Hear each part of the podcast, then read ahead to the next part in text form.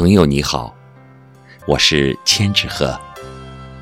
今天我选读的是舒颖的诗《致青春》。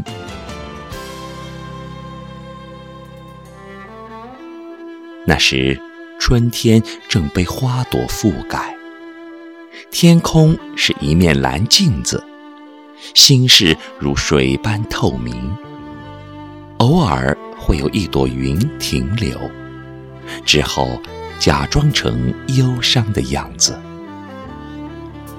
阳光是唇边的一抹微笑，彩虹也是。雨滴只是过客，刚刚落下就被鸟鸣衔走。生活是一首简单的上行旋律，你反复的练习爬音，总会有一个背影。背负你的小情绪，文字中的羊群，日记本上的锁，手心中呵护的城堡，爬墙虎长着女巫的咒语。每个青春都是一本翻破了的童话书，你不停地询问结局。然后呢？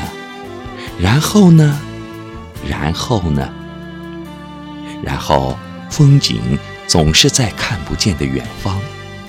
你一点点的长大，又一点点的老去。